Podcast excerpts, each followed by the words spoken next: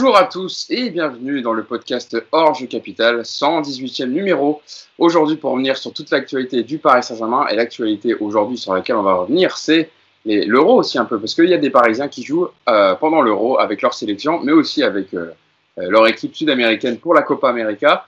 On débriefera quelques performances de Parisiens. Ensuite, on, parlera un peu de mercato, parce que Donnarumma, Gianluigi Donnarumma, le gardien de la sélection italienne, devrait signer officiellement lundi pour le Paris Saint-Germain. Et puis, on fera le point aussi sur les infos sur le dossier Ashraf Hakimi. Et on terminera avec, évidemment, comme on a fait lors des deux précédents podcasts, avec les défenseurs plus les milieux de terrain sur le bilan de, de, des, joueurs, des, lignes, des lignes milieu, défenseurs milieu au Paris Saint-Germain. On terminera avec les attaquants. On fera le point avec les chroniqueurs. Et justement, les chroniqueurs qui vont m'accompagner aujourd'hui pour parler de tout ça. Mousse tout d'abord qui est avec nous. Comment vas-tu Mousse?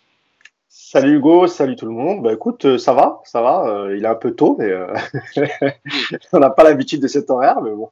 ce, que, ce que les gens ne savent, savent pas là, c'est qu'il est 9h21 au début de l'enregistrement. Ouais. Parce que, euh, voilà, évidemment, euh, en plus, on a vu qu'il y a des commentaires hier. Quand est-ce que vous, vous, vous, sortez le nouveau podcast, etc. Donc voilà, ça sera pour. Euh, normalement, vous devriez l'avoir vers les environs de midi. Euh, voilà, vous pourrez déguster ce nouveau podcast. Yacine Amned également qui est avec nous. Ça va, Yass euh, Tout ça va, ça va, merci. Bon, nous, on a débriefé, Yacine, hein, tous les deux, le match Hongrie-Portugal hein, pour, pour le Club des 5, l'autre média pour lequel on, on travaille. C'était sympa quand même. Hein. Le, bon, ça a été compliqué, le Portugal, mais au final, euh, c'est passé quand même. Ils sont en train de reprendre le, le chemin de l'Euro 2016. Bien solide, bien pourri, mais ils gagnent. Et enfin, pour terminer la bande, Nicolas Puravo qui est avec nous. Ça va, Nico? Salut Hugo, salut tout le monde. Ça va, très très bien, merci. Est-ce que tu as le temps de regarder un peu les matchs de l'Euro? Je sais que, que, tu as, voilà, évidemment, un peu de travail, mais est-ce que tu as le temps de regarder quelques matchs de l'Euro? J'en ai pas vu beaucoup, et euh, d'ailleurs, je me cache derrière ça pour expliquer ma prestation calamiteuse à mon petit prono. Je suis dernier de ma ligue avec mes potes, donc euh, voilà. Ceux qui connaissent mieux le football, c'est les moins bons en prono, visiblement. Alors, Nico, apparemment, tu n'es pas tout seul, hein, parce que j'ai vu sur Twitter, c'est un déferlement. Tous les, les, les, les, on va dire, les gens qui suivent le foot toute l'année sont catastrophiques sur mon petit prono. Personne n'arrive à sortir un bon score, donc t'es pas le seul, je pense, Nico. Non, mais bon, je suis, je suis à 2 sur 16 là. Je crois que j'ai, ah oui. je suis pas mal là. Ah oui, quand même. Je suis pas mal là. Ah non, 2, 2 sur 16. Euh, bon 2 sur 15, avec... je sais plus. Enfin, j'en ai que 2. Ah, t'as deux bons pronos. Bah, le problème, c'est que maintenant, je, je, joue que les grosses cotes tellement je suis déprimé parce que je suis en retard. Donc euh, là, j'ai, j'ai même mis la Macédoine qui va battre les Pays-Bas. Je, je, je, suis pas bien là. Tu tentes des coups, quoi, on va dire. Ouais. Bon, écoute, voilà, en tout cas, t'es pas le seul parce qu'évidemment, il y a pas mal de monde pour l'instant qui a du mal à, à, à donner les bons pronos parce que voilà, il y, y a des surprises aussi. Y a, pour l'instant, l'euro est, est, sympathique à voir depuis le début. Euh, on va commencer donc avec aussi, en temps, avec euh, le débrief des performances des Parisiens avec leur sélection, hein, puisque évidemment certains joueurs disputent l'euro, mais aussi la Copa América. A commencé quand même avec, on va revenir sur les deux principaux, on va dire Presnel Kimpembe et Kylian Mbappé qui, qui se sont imposés avec l'équipe de France 1-0 contre l'Allemagne mardi. Euh, Mousse, tu as vu le match euh, que dire sur ce match? C'est vrai que la France, euh, voilà, fait, on va dire, il y, a beaucoup de choses. Il y a eu beaucoup de choses dans ce match. On a marqué, on va dire, en première période, il y a eu quelques situations, mais en deuxième, ça a été un peu plus, compliqué. On a, un peu plus défendu. On a bien joué en bloc équipe. Et Kim Pembe a fait un gros match pour ça. Mbappé hein, aurait pu marquer. malheureusement, son but a été signalé hors jeu, mais il était, il était quand même beau. Oui, oui, bah même, euh, même l'action euh, sur le but de Benzema, euh, quand Benzema il le lance avec une passe derrière la jambe, euh, franchement, c'était voilà, c'était des, belles actions. Après, euh, après sur le, le, le match en lui-même, ouais, c'est un, un, bon match. Après, ça, ça dépend sur, sur, quel, sur quel point de vue on se, on se place. Si on aime ce, ce genre de match, là, j'ai une pensée pour Yacine, c'est que c'est pas trop son délire, lui. Mais après, ouais, c'est une, bah, équipe solide, c'est du Deschamps, quoi. Sur, la globalité du match, ouais, on a vu du, du une équipe sérieuse, bien en place, euh, un bon bloc bien compact pour, bien maîtriser les Allemands. C'est ce qu'ils ont réussi à faire, tout du moins euh, ce qu'ils ont bien fait en première mi-temps, un peu moins en deuxième, puisque les Allemands se sont réveillés, ils ont accéléré un peu plus. Et donc, du coup, du coup on, a, on a un peu plus subi. Et côté parisien, bah, c'est vrai que pour Mbappé, c'était pas évident euh, quand tu joues euh, comme ça. C'est vrai que c'est pas c'est pas très évident. Alors il y a eu quelques contres, malheureusement il y a eu quand même deux hors jeu. Euh, sinon il y a eu quelques situations, mais il y a y a pas eu grand chose. Il y a, ah, si, il y a eu le poteau de, de de sur la frappe là quand il il feinte de centrer puis finalement il frappe. Euh, mais sinon ouais non non c'est un c'est un bon match. Après en face c'était l'Allemagne, hein, c'est pas n'importe qui non plus. Donc euh, voilà. Sinon Kim Pembe moi ouais je l'ai trouvé très sérieux. Euh, très impliqué, très sérieux, euh, un peu en mode Ligue des Champions, euh, quelques matchs qu'il avait fait avec le PSG. Quand il est comme ça, on sent que c'est compliqué de, pouvoir le passer. Donc Kimpembe bien, Mbappé encore une fois bien dans les attentions. Malheureusement, il n'y a pas eu beaucoup beaucoup de beaucoup beaucoup d'actions à part les, deux que je viens de citer. Écoute, voilà, il a fait du déchant. Maintenant, le prochain match c'est la Hongrie. Ah, j'espère qu'il y aura un peu plus de jeu face à un adversaire un peu plus faible. J'espère qu'on verra, on verra une autre palette du, de cette équipe de France. Parce que c'est vrai que j'étais un peu euh, pas surpris parce que Griezmann on le connaît, mais voir Griezmann dans ce rôle-là, euh, même si on le voyait beaucoup à l'Atlético, quand tu as, une équipe avec autant de talent, euh, passer quasiment 90 minutes à défendre, c'est un peu ouais, c'est un peu c'est un peu chiant pour euh, quand tu es téléspectateur, mais bon, le résultat est au bout. Encore une fois, c'était l'Allemagne qui était en face voilà, on, attend le match de la Hongrie pour, euh, pour voir un peu mieux en termes de jeu. Nico, toi, tu l'as vu quand même, le France-Allemagne Ouais, je l'ai vu. Celui-là, je l'ai vu. Alors, qu'est-ce que tu as pensé du match? Tu penses un peu comme Mousse qu'on euh, a, on a plus vu euh, une équipe de France solide, un peu comme la Coupe du Monde 2018, où, voilà, où c'était très compact, ça défendait ensemble, c'était rigoureux. Bon, il y quand même, on a quand même vu un excellent Paul Pogba au milieu de terrain, etc. Mais pour revenir aussi sur la performance de Mbappé et, Kim Kimpembe, Kimpembe, on l'a vu très solide. J'ai vu beaucoup le monde souligner sa belle performance défensive parce qu'il y avait du boulot avec euh, Muller, Gnabry et, et Euh, et puis Mbappé aussi, euh, je sais pas si tu l'as cité, mais il y a aussi le penalty euh, non sifflé qui aurait pu, euh, voilà. La, ah oui, c'est vrai. Où il met le tape dans la jambe. Enfin, moi je pense qu'il y a penalty, mais après je sais pas vous, Nico. Sur, sur la perte des, des, Parisiens, ouais, Kimpembe il a fait un match vraiment très très intéressant à côté d'un très bon Varane, ce qui quelque part aussi a, a permis de bien solidifier l'axe. Ils ont été très très bons tous les deux euh, et Kimpembe a, a rassuré effectivement sur cette faculté à être capable sur des gros matchs à, élever son niveau. Dans les duels, c'est toujours très solide, mais aussi dans la, dans la concentration, dans le placement, j'ai trouvé intéressant. Peut-être au niveau de la relance où c'était un peu plus fébrile parfois, mais globalement, ouais, il fait un très très bon match. Mbappé, euh, Mbappé euh, bah, moi je trouve que le match il est malgré tout assez complet parce qu'avec un tout petit peu plus de réussite, il y a, il y a un passe décisif pour Benzema, il y a but sur l'action quand il trompe Neuer, il y a un penalty obtenu, il est aussi quelque part dans le coup du, premier but parce que c'est lui qui met la pression à Hummels. Donc, euh, donc non, je trouve qu'il a fait une entrée d'euro assez intéressante. Après, euh, sur, le, sur le niveau global de l'équipe de France, euh, fallait pas s'attendre à autre chose. Hein. C'est du Deschamps. Deschamps est le, le, le, coach qui a actuellement le, le, plus gros potentiel offensif du monde à sa disposition mais c'est aussi le coach qui est le plus pragmatique de l'histoire, je pense, et qui euh, qui raisonne pas en termes de spectacle, mais en termes de résultats. Alors, il y a certains qui vont qui vont critiquer, mais euh, c'est compliqué de critiquer un mec qui a fait finale d'Euro, vainqueur du championnat du monde et qui est favori du, de la Coupe du Monde, pardon, et puis vainqueur de, enfin, vainqueur, je m'avance un peu, favori, on va dire, de, de, de ce nouvel Euro. Donc, euh, en termes de résultats, voilà, ils sont là et ils donnent raison à Deschamps. Ce qui est sûr, en tout cas, c'est que son équipe est très solide qu'elle a, elle a envoyé, je pense, un signal fort euh, contre l'Allemagne parce que même si c'est pas la grande Allemagne qu'on a connue, ça reste une équipe euh, à prendre au sérieux, en plus chez eux. Et, euh, et, cette équipe de France, elle produira pas un football spectaculaire pendant tout l'Euro. Et puis il faut, faut, faut, l'accepter, c'est comme ça. Et tant que Deschamps gagnera, ce sera difficile de critiquer. En tout cas, Yacine est bien placé pour le savoir. Sur Twitter, vaut mieux éviter le débat parce que tu t'en prends plein la gueule pour pas un rond quand tu dis que les Bleus jouent mal. C'est pourtant, c'est pas, quand on dit qu'il joue mal, c'est c'est pas il joue mal dans le sens où c'est pas organisé, c'est pas structuré. Au contraire, ça, de ce côté-là, c'est très impressionnant. Par contre, c'est vrai qu'on aimerait tous voir du football un petit peu plus spectaculaire. Maintenant, aujourd'hui, euh, quelle, quelle, équipe fait du football spectaculaire et remporte des trophées? Voilà, la finale de l'Euro 2016, c'était deux équipes ultra pragmatiques. Euh, en 2018, c'est une, une, équipe pragmatique et championne du monde bah, en 2021, ce sera une équipe pragmatique qui ira sûrement aussi au bout. Donc, euh, après, Nico, quand tu, quand tu, quand, enfin, je ne sais pas si tu as vu l'Italie hier, mais c'était leur deuxième match. voilà, ils ont sur le papier, c'est peut-être moins, on va dire, parce que il y, y, a beaucoup de joueurs de petits clubs.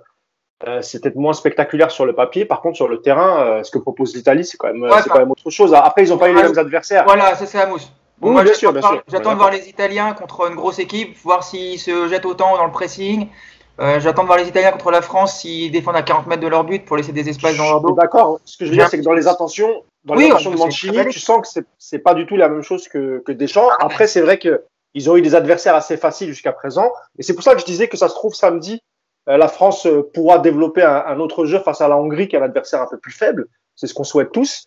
Mais c'est vrai que dans les intentions de l'Italie, euh, voilà, on peut. Et puis il y, a aussi les Pays-Bas qui qui a, proposé quelque chose. Voilà, mais moi je, voilà, je suis pas désespéré parce qu'encore une fois, c'était l'Allemagne, c'était la, la, première rencontre. Moi, je pense que la France, elle peut aussi euh, développer du beau jeu. Et je pense que samedi, ça va être le cas.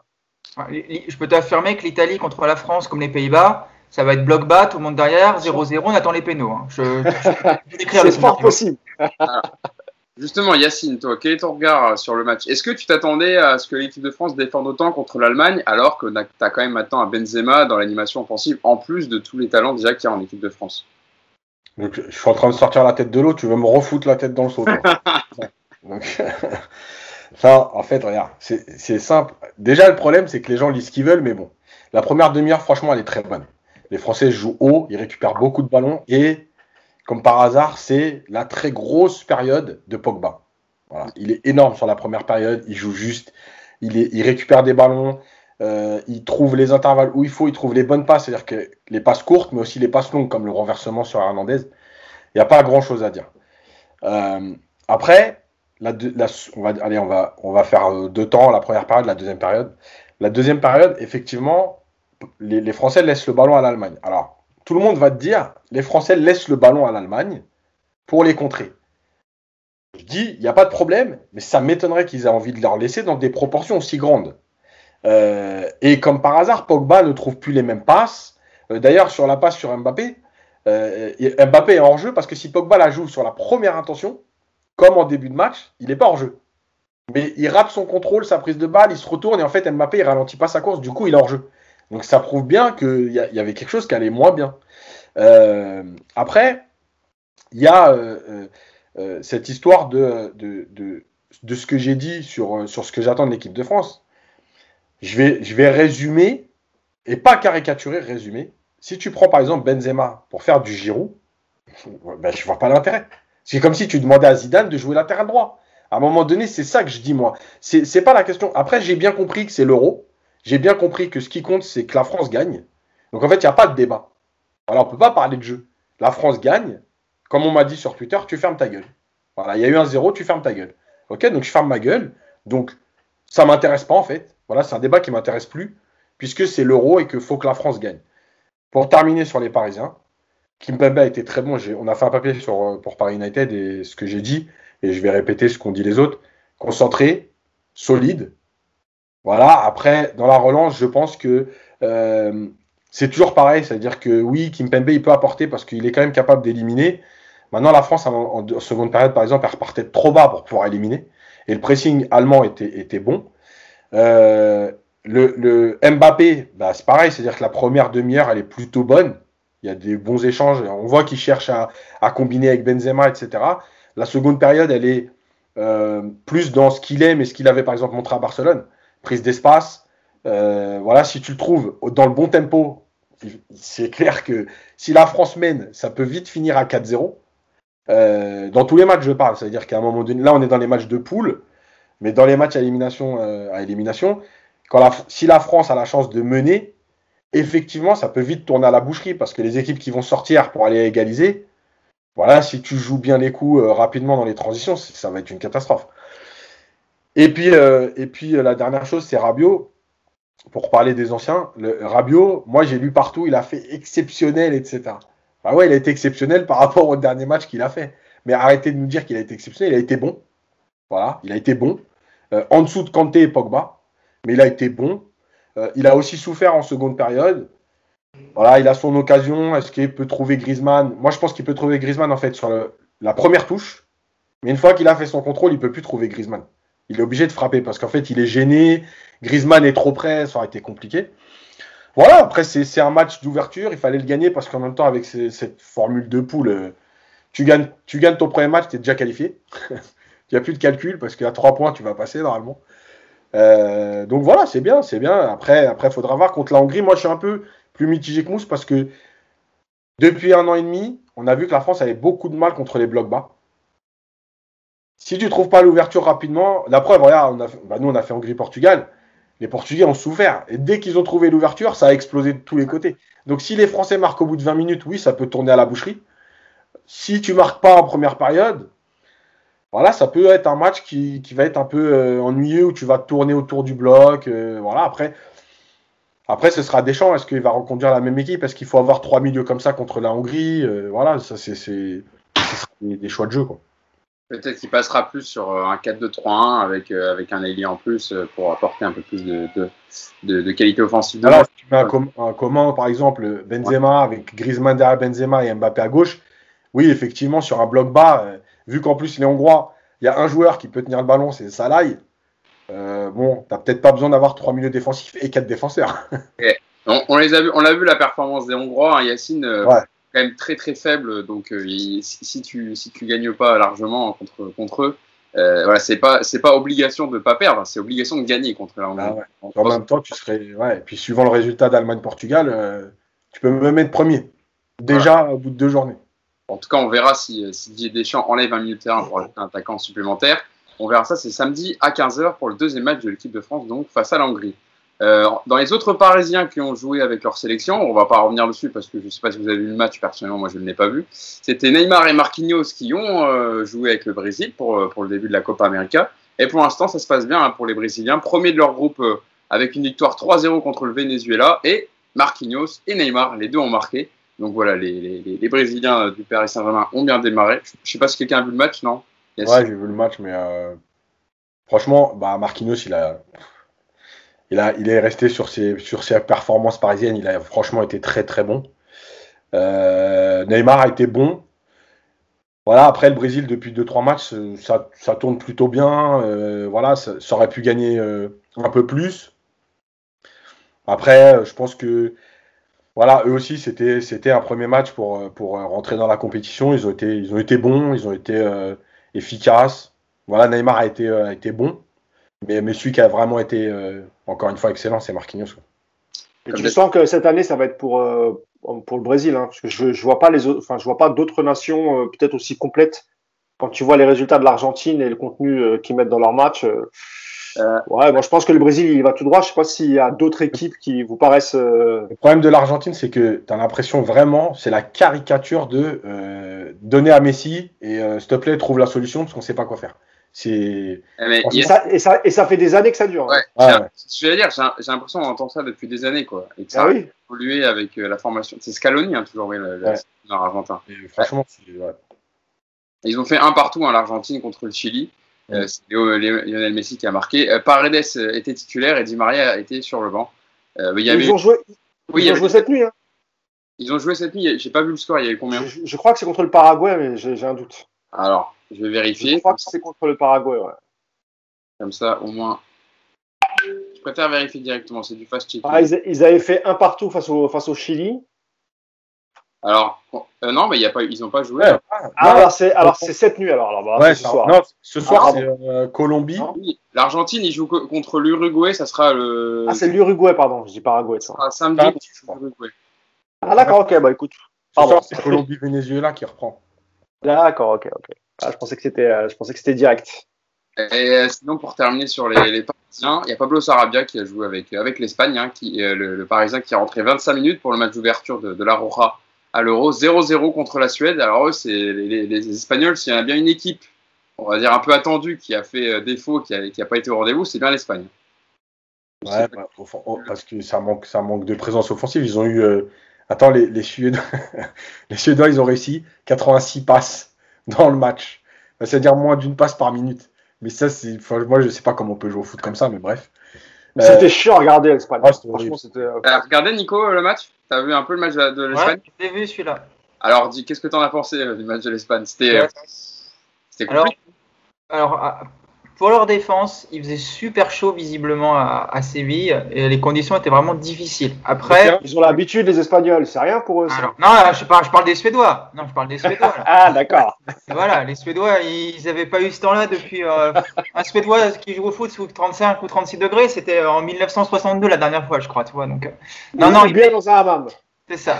Après, non, c'était chiant, mais quelque part, enfin, les Espagnols, ils sont chiants comme ça. euh, Enfin, c'est toujours été comme ça, les Espagnols. hein. Même, euh, même la grande Espagne euh, de 2008 à 2012, quelque part, euh, moi, je trouvais ça chiant comme football. ouais, mais au moins, il y avait des attaquants qui pouvaient un peu. euh, Oui, c'est ça. J'allais dire, mais oui. Mais c'est c'est toujours un rythme un peu, un peu chiant. Ils sont, ils t'endorment, ils te piquent quand ils ont envie. Enfin, moi, c'est pas un football qui, qui, qui m'énerve. Alors, en plus, maintenant, effectivement, euh, ils font comme avant, sauf qu'en plus, ils ont même pas le, ce joueur capable de te piquer. Donc, effectivement, euh, donc ouais, ouais c'était. euh, je crois que c'est le, le pire match que j'ai vu. J'en ai pas vu beaucoup, mais alors celui-là, il est de loin le, le plus chiant que j'ai vu de, de, de tous. Ah, Je pense que Nico, beaucoup de monde partage ton avis parce que ça a été quand même très très relou et c'est vrai que beaucoup critiquaient la performance d'Alvaro Morata, le numéro 9 de, de, de l'Espagne, euh, qui en a loupé euh, quelques-unes et qui, qui pense qu'avec un numéro 9 comme ça, c'est compliqué d'aller loin dans la compétition. C'est sûr que là, tu n'as plus un David Villa ou un Fernando Torres, euh, on va dire comme avant, pour, pour, te, mettre, pour te mettre les buts. C'est leur, euh, leur Olivier Giroud. C'est ça. et à contra- une équipe-. Ah, attends, ouais. Vas-y. Nico et après Yass. contrario, j'ai aussi regardé le Turquie-Pays de Galles hier soir. Alors là, pour le coup, c'était juste énorme. Et euh, toute petite parenthèse, Bourak, qui nous a mis la misère en Ligue 1 pendant deux mois, là, euh, il marchait sur l'eau. Le gars, c'est un fantôme maintenant. S'il Ouais. avait été comme ça euh, depuis le mois d'avril, le PSG aurait été champion avec 10 points d'avance. hein. Bou- Bourak s'est transformé en bourrique. Voilà. Ah, Euh, bon. la, la petite vanne du jour. Oui. Ouais. Bah, c'est tout pour moi. hein. Allez, bonne journée. Allez, vas-y, retire les écouteurs. Pardon. Alors, c'est la blague. Yacine. J'allais dire, alors déjà d'une, euh, faites gaffe parce que normalement, une équipe qui a un avant-centre à zéro but, elle peut gagner le tournoi. Mais euh, je voulais juste dire un mot sur. euh, parce que je trouve, c'est sur l'histoire du Danemark avec Eriksen, je, il faut- je voulais absolument dire un mot parce que je trouve que cette histoire, elle fait pas beaucoup de bruit, alors qu'elle est scandaleuse. On voit les infos qui tombent comme ça et on a l'impression, tu sais, c'est la fatalité, la résignation. bon, bah en fait, ouais, effectivement, l'UFA, ils ont un peu forcé tout le monde à reprendre. Euh, et moi, franchement, ça, me touche parce que parce qu'en fait, il y a, y a plein de choses là-dedans qui, qui montrent que, euh, que les joueurs, euh, on peut toujours, encore une fois, dire Ah, ils gagnent bien leur vie, ils font du foot et tout, mais à un moment donné, il y a de l'humain quand même. Et ce qui s'est passé, c'est grave. Et, et là aussi, j'en ai pris plein la gueule sur Twitter. Le jour du match, où quand ils ont décidé de reprendre, j'avais dit un, c'est un scandale qu'ils reprennent. Deux, si les joueurs ont décidé de reprendre, c'est une erreur, il fallait que quelqu'un leur dise. Parce que tu sais, souvent, on se donne du courage quand on fait ça. Tu sais, le mec est vivant, donc on se dit, ouais, les gars, allez, on y va, euh, c'est pour oublier et tout. Mais en fait, c'est une grave erreur. Émotionnellement, tu es pas. La preuve qu'AR a demandé à sortir à la 60e. Euh, et en fait, finalement, au fur et à mesure, on, m'a dit, ouais, toi, tu es là, tu es le moralisateur, encore l'UFA, l'UFA. Finalement, trois jours après, une fois que tout est sorti, on se rend compte que oui, l'UFA a dit, vous reprenez aujourd'hui ou demain, sinon c'est 3-0 défaite. Voilà. Mais Yacine, comment tu as pu être surpris alors que c'était, il y a eu la, c'est- c'est- c'était pas dans la, c'était pas la même situation, mais en 2016, euh, l'attentat contre le bus de Dortmund, c'était exactement pareil. Mais non, Je justement. sais pas pourquoi t'es, t'es surpris en fait. Non, justement, moi, je suis Ils pas les ont fait reprendre le lendemain, il me semble. Ouais, c'était le lendemain qu'ils Oui, avaient joué directement. Il y a même encore Alors, pire que ça. Hein. Je vous rappelle que une heure après le drame du Ezel, ils ont joué une finale de Coupe d'Europe sous pression de, de l'UEFA aussi. Vous savez, c'est Ah oui, le, Ça, c'est- les euh, oui. ça, c'est les, les- malheureusement euh, l'UEFA. Tu sais, je suis d'accord avec toi, Yacine. Après, eux, ils ont raisonné de manière tellement plus. euh, alors, je sais même pas si c'est économique, parce que je suis même pas sûr que ce soit ça. Mais eux, à mon avis, ils se sont juste dit si on joue pas le match maintenant, mais dans 4, 5, 6 jours, comment on va gérer le calendrier? Voilà, je peux te dire, c'est la seule chose qui a été prise en compte par l'UEFA, c'est ça. Après, ça. euh, tout- tout- je, je pense qu'à l'UEFA, ils avaient bien conscience que faire jouer ce match-là était, euh, était pas forcément la meilleure des choses à faire. Pour le, enfin, côté humain, c'était catastrophique, mais voilà, eux, ils ont vu leur calendrier, ils se sont dit si on joue pas ce match-là, ça va tout décaler, ça va être un merdier sans nom. On risque de. Est-ce que, dans cette histoire-là, on peut pas se dire à un moment donné, est-ce que les deux équipes, si tu parles avec il y avait 0-0, tu avais fait une mi-temps, voilà, est-ce qu'un point ça vous va et on passe à autre chose parce que aujourd'hui, voilà, moi j'ai. Ah, mais tu que- peux pas ça, Yacine, c'est une compétition, c'est impossible de dire voilà, on s'arrête à 0-0. euh. Ben justement, en fait, c'est ça le truc, c'est que tout le temps on va dire tu peux pas, la Ligue des Champions, tu peux pas parce que le calendrier est fait, on peut pas rejouer le, le, le match deux jours après, et là tu peux pas. Moi, je pense qu'à un moment donné, on doit quand même être plus intelligent. Voilà, la Finlande, tu leur aurais dit un point, les Danois aussi. Voilà, moi je pense que de toute façon, la preuve c'est qu'aujourd'hui, maintenant, ils regrettent tous. Donc, voilà, enfin bref. Après, le, le, moi, moi, je pense que c'est c'est en fonction de, de, de l'état de d'Eriksen et je pense qu'ils ont été un, un peu rassurés. Ils se sont dit bon, il est hors de danger, on reprend. Après, je dis pas qu'ils avaient raison. Hein. Mais, Oui, mais si oui, la situation, si la situation d'Eriksen avait perduré, il avait été, il était tombé dans le coma, il aurait été hospitalisé, machin. Je pense que le match n'aurait pas repris. Il s'est réveillé, il a ouvert les yeux, ils ont dit bon, il va un peu mieux. Oh voilà, moi je, voilà, je, Ouais, mais je trouve que ça fait, franchement, je trouve que ça fait pas beaucoup. Oui. Ouais, non, mais je comprends. Moi, je trouve aussi, comme Yacine, que ça fait tâche. Et heureusement, justement, qu'il y a une issue heureuse à tout ça et que Christian Eriksen va mieux. Euh, parce que sinon, j'aurais bien voulu voir les réactions si, euh, voilà, si ça avait été euh, plus grave. Et c'est pour ça aussi, je pense que Yacine s'est un peu été mis sous le tapis parce que comme Eriksen, et heureusement, va mieux, on se dit, bon, bah voilà, au final, mais bon, le Danemark, pour le coup, a quand même perdu son premier match. A perdu parce que je pense que la deuxième période n'était pas du tout dedans. Et a perdu 1-0 contre la Finlande alors que à armes égales, si le match avait, il n'y avait pas eu cet incident, peut-être qu'ils auraient gagné euh, le match. Par contre, ce qui a, ce qui a, ce qui a été formidable et très très beau, c'est la réaction du monde du foot, mais euh, c'était planétaire quoi. Et c'est ça qui est, particulier à ce sport en fait. C'est-à-dire que n'importe quel joueur professionnel, même si tu l'as jamais croisé sur un terrain, même si tu es son rival direct, etc., il a eu que des mots de soutien. De... Moi, je trouve, à chaque fois, je, je... ça par contre, à chaque fois, ça me surprend. Je devrais pas, mais je trouve ça magnifique moi les, tous les joueurs de foot tous les pros les et même les anonymes tout ça tu vois c'est j'ai vu beaucoup de supporters parisiens euh, mettre un petit mot alors que voilà il a il a aucun rapport avec le PSG mais c'est c'est juste voilà on est tous amoureux du football et, et quand on voit un acteur du sport qu'on kiffe euh, tomber comme ça se faire mal etc et ben ça nous touche et euh, on a tous prié je crois pour que pour qu'ils s'en sortent et on était tous très très soulagés euh, d'avoir des bonnes nouvelles. Et c'est vrai que c'est c'est voilà ça c'est le football, ça procure ça aussi. C'est pas que l'argent, c'est pas que euh, voilà. Il y a toujours une belle forme de solidarité en tout cas quand il se passe des événements comme ça, et tant mieux pour le football. Nico, pour terminer dessus. Ouais, j'aimerais aussi saluer quand même la, la, pudeur et la retenue du réalisateur français qui vraiment nous a montré des images euh, loin de toute polémique. Euh, voilà, ça c'était bien aussi de ne pas trop filmer les, le, massage cardiaque ou la femme du joueur qui pleurait. Heureusement, là, il y, en a qui aurait pu le faire, lui il l'a pas fait. Ça c'était vraiment. Tu justement là-dessus vite fait tu te rends compte quand même que Kiaer, il est obligé de penser à se dire les joueurs, mettez-vous autour pour pas que ça filme. Non, mais on est quand même dans un monde extraordinaire. Bah, euh, ça peut penser la réaction de Danois, elle, était franchement, y a, top, il n'y a rien à dire de, bout en bout. Mais quand même, pour qu'il y ait un mec qui soit en train de mourir, malheureusement, et que tu dois penser à mettre des joueurs autour parce que tu sais que les gens vont filmer. Enfin, c'est, franchement, on est dans un monde quand même, c'est, ouf. Tu devrais même pas penser à ça, en fait. ben oui à, le sortir de là et, à ce qu'ils vont lui faire le massage cardiaque. au final, t'en es à, à, faire bloc en tout cas. Mais c'était une très belle image donnée par les Danois et aussi les Finlandais parce qu'il y a même eu des chants à la fin où il y avait une partie des supporters euh, qui commençaient à dire Christian et, euh, et, les, les, Finlandais disaient Eriksen. Donc voilà, belle image de football. Et en tout cas, heureusement que ça s'est bien fini pour Christian Eriksen et qu'il va beaucoup mieux. Euh, le milieu de l'Inter Milan et le milieu danois. Euh, bon, je pense qu'on a fait le tour sur la performance des Parisiens avec leur sélection. On reviendra évidemment euh, lors d'un prochain podcast euh, sur les évolutions des différents joueurs avec, leur sélection.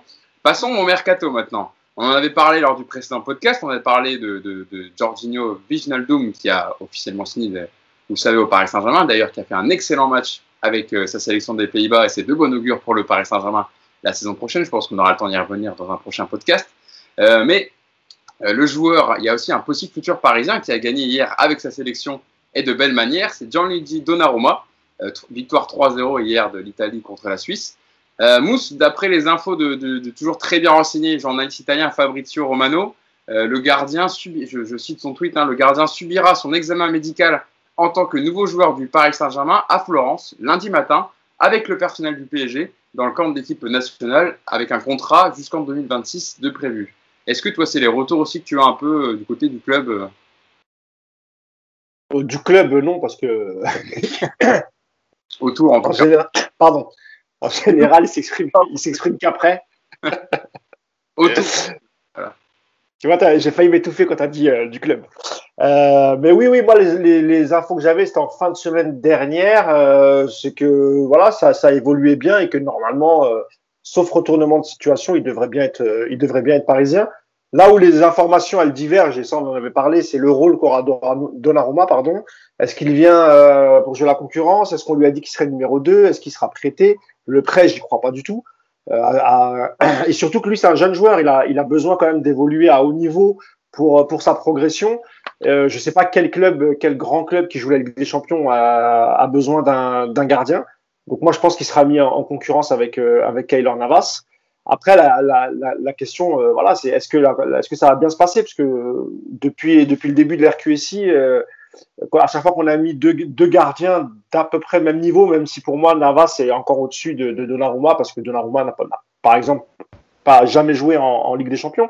Donc on ne connaît pas sa valeur sur les, sur les très très grands matchs, à part les, les, rencontres qu'il a joué avec le Milan AC face à la Juve, face à l'Inter, etc. Mais voilà, la grande question c'est ça. Est-ce que est-ce que Kyler Navas va accepter la concurrence? Euh, Est-ce qu'elle sera saine? Euh, Est-ce qu'il y aura un, un, gardien qui va jouer le championnat, l'autre la Ligue des Champions? Euh, Voilà, c'est toutes ces questions en fait qu'on se pose. Et, c'est vrai que ça doit être particulier quand même pour, pour Navas qui sort de deux saisons extraordinaires et qui a, et qui a marqué beaucoup de points lors des campagnes de Ligue des Champions.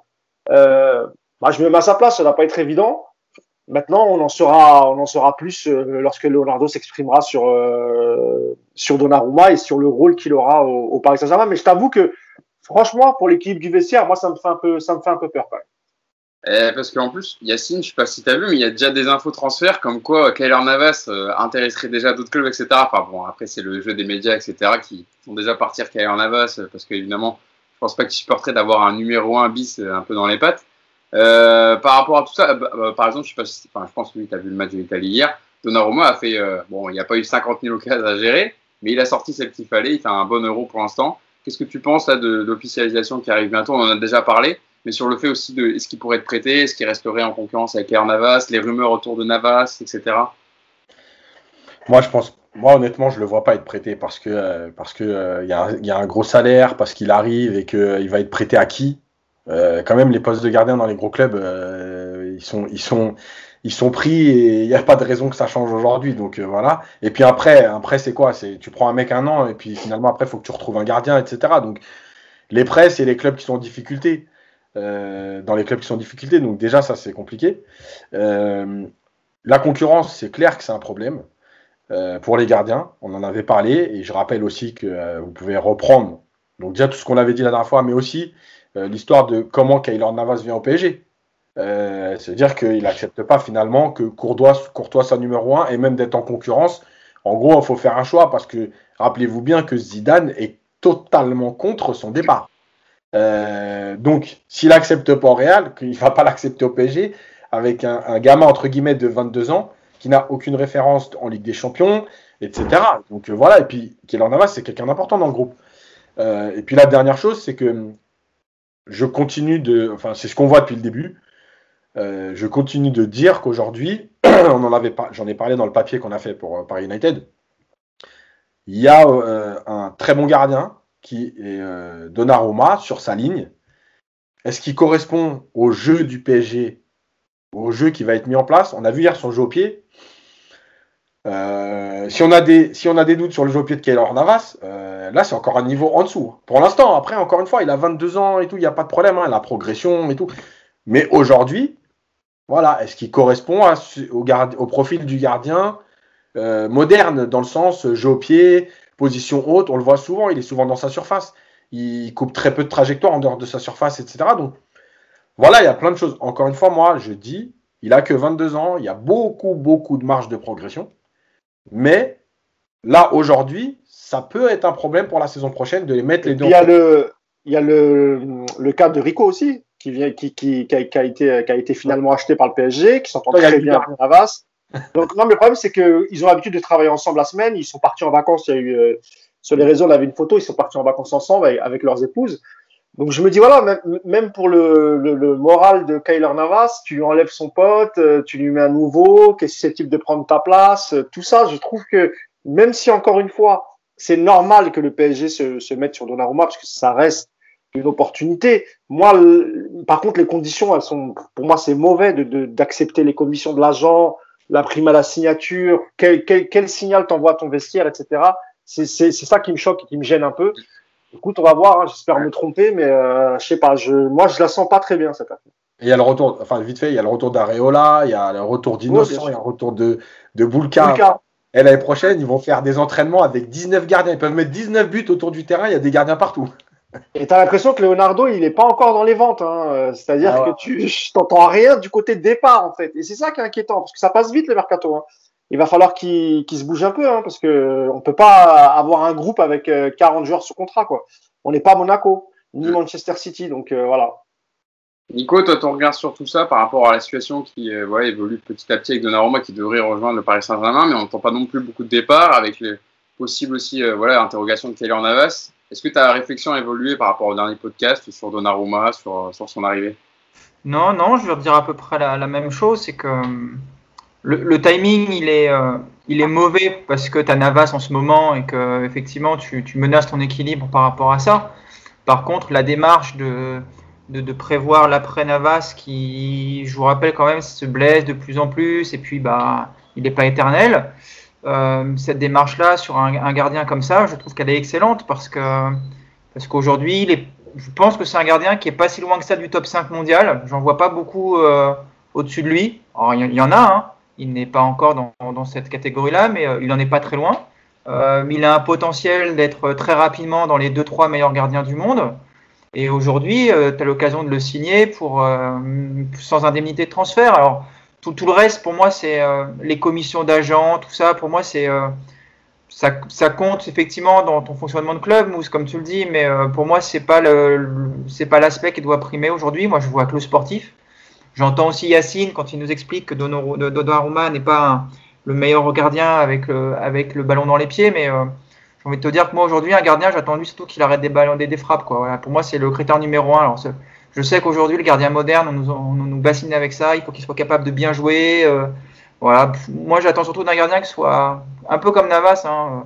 Navas, je ne demande pas d'être à 35 mètres de sa cage et de faire des relances sans arrêt. Quoi. Non, je lui demande d'arrêter les tirs. Moi. Donc, je trouve, je trouve que c'est un bon gardien de ce côté-là qui va progresser. Après, il va falloir bien gérer s'il reste effectivement parce que le, le prêt serait la meilleure solution, c'est évident pour la première saison. Et si c'est pas possible, il va falloir clarifier ça. Mais maintenant, on parle un peu dans le vent parce que ça se trouve, ça a déjà été acté qu'il serait numéro 2 cette saison, avec ensuite une concurrence plus saine l'année prochaine. Peut-être que ça fait partie des discussions. On n'en sait rien, même si euh, je vois Mousse avec sa petite tête qui visiblement n'est pas de mon avis, mais euh, on ne sait pas.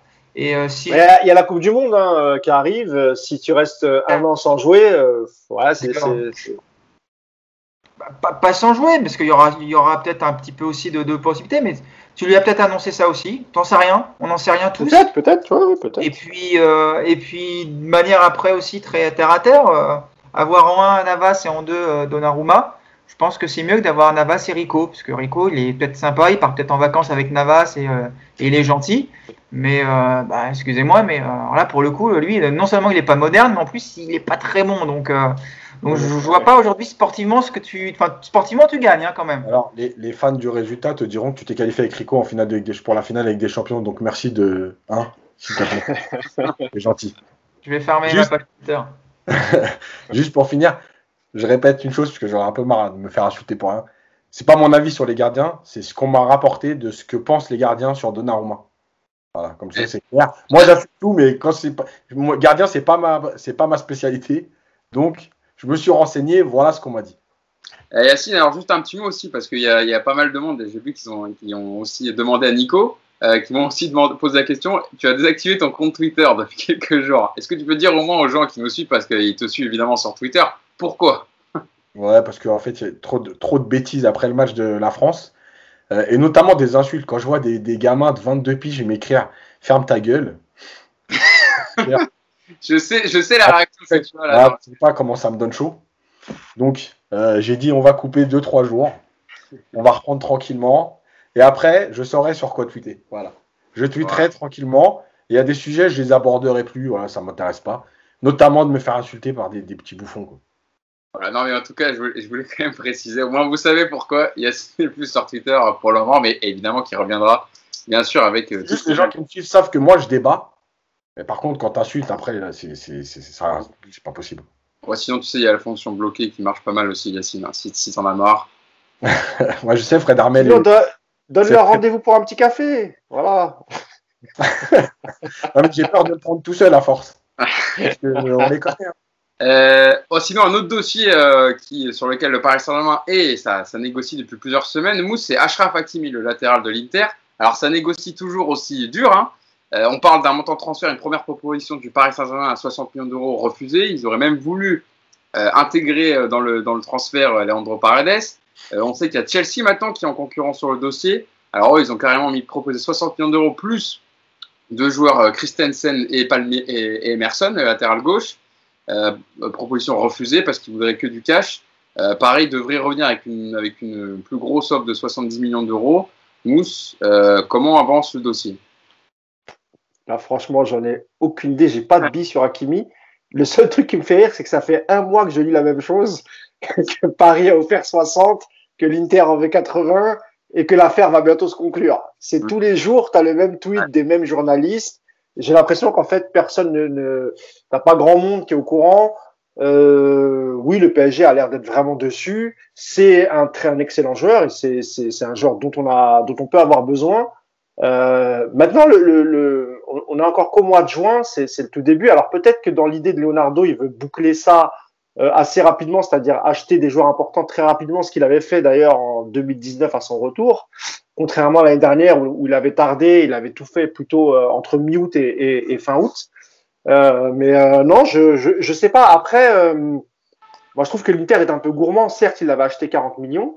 c'est un jeune joueur. Je pense pas que ça ira jusqu'à 80. Si ça va jusqu'à 80, ça sera que des bonus et peut-être des bonus difficilement atteignables. Mais écoute, euh, je sais pas. Je, moi, j'ai pas trop d'infos. Et après, est-ce qu'ils sont sur d'autres euh, d'autres latéraux en plan B? Euh, On m'avait parlé à un moment de Bellerin d'Arsenal, d'Arsenal qui avait déjà été sondé euh, l'année dernière, mais il semblerait que qu'il soit sur le départ, mais pour un pour, pour un club de Liga, je ne sais plus lequel. Et Serge Aurier, euh, moi, j'y ai jamais cru et je n'y crois toujours pas. Donc, euh, il semblerait que pour l'instant, le seul plan, c'est Hakimi. Peut-être il y a un plan B dans l'esprit de Leonardo, un joueur euh, moins connu.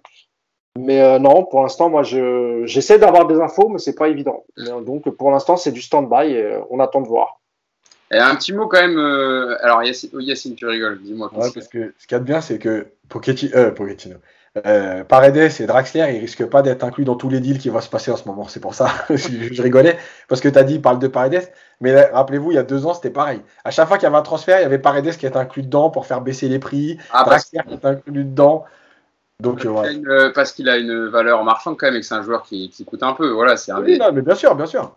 Ah Paredes, au retour de Leonardo, Leonardo avait tenté de l'inclure dans un euh, de l'argent plus Paredes pour Milinkovic Savic euh, mm. de, la Lazio. Donc tu mm. vois, et c'est vrai que Leonardo depuis son retour, il, cherche pas à se débarrasser, mais tu as l'impression qu'il veut l'évacuer. Euh, mais Paredes c'est bien au PSG. Hein. Je pense qu'il a pas trop envie de bouger.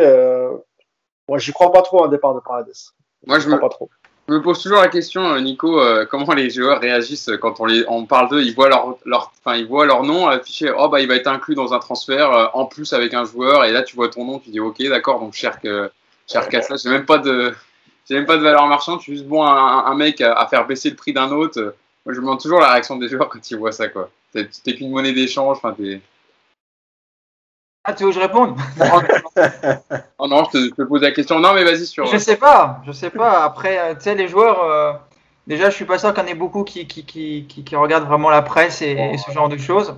Ils regardent, mais. Euh, la, la, plupart des, des, médias qui. La plupart des médias qui, qui relaient ce genre de choses-là, je peux t'affirmer que Paredes, il n'est pas sur leur site internet. Hein, mais après, Ouais, c'est souvent l'entourage, Nico, qui ouais, l'entourage du joueur, c'est vrai. Alors, ils sont pas naïfs aussi les joueurs. Je pense qu'ils savent comment ça marche et que, à mon avis, je sais pas s'ils y prêtent vraiment attention. Je, je sais pas. Ça, serait intéressant. C'est une bonne idée de papier, ça. Mais pour l'ego, pour l'ego d'un joueur, c'est compliqué de, de, faire partie d'un deal euh, en, en, disant moi je, je ne suis qu'une simple monnaie d'échange, tu vois. C'est compliqué. Alors Nico, petite question peut-être que tu pourras plus me répondre, c'est sur euh, Sergio Ramos qui est euh, voilà qui est le communiqué du Real Madrid hier, qui a annoncé officiellement que Sergio Ramos quittait le club. Euh, voilà une légende du Real qui part pour le Paris Saint-Germain, Nico. On a déjà parlé un peu. Je sais que toi tu es plutôt d'accord en plus. Là au moins c'est officiel. Voilà, Ramos quitte le, quitte le Real Madrid et donc est libre. Ouais, et a priori les deux clubs de Manchester et le PSG sont les seuls à pouvoir l'accueillir, donc.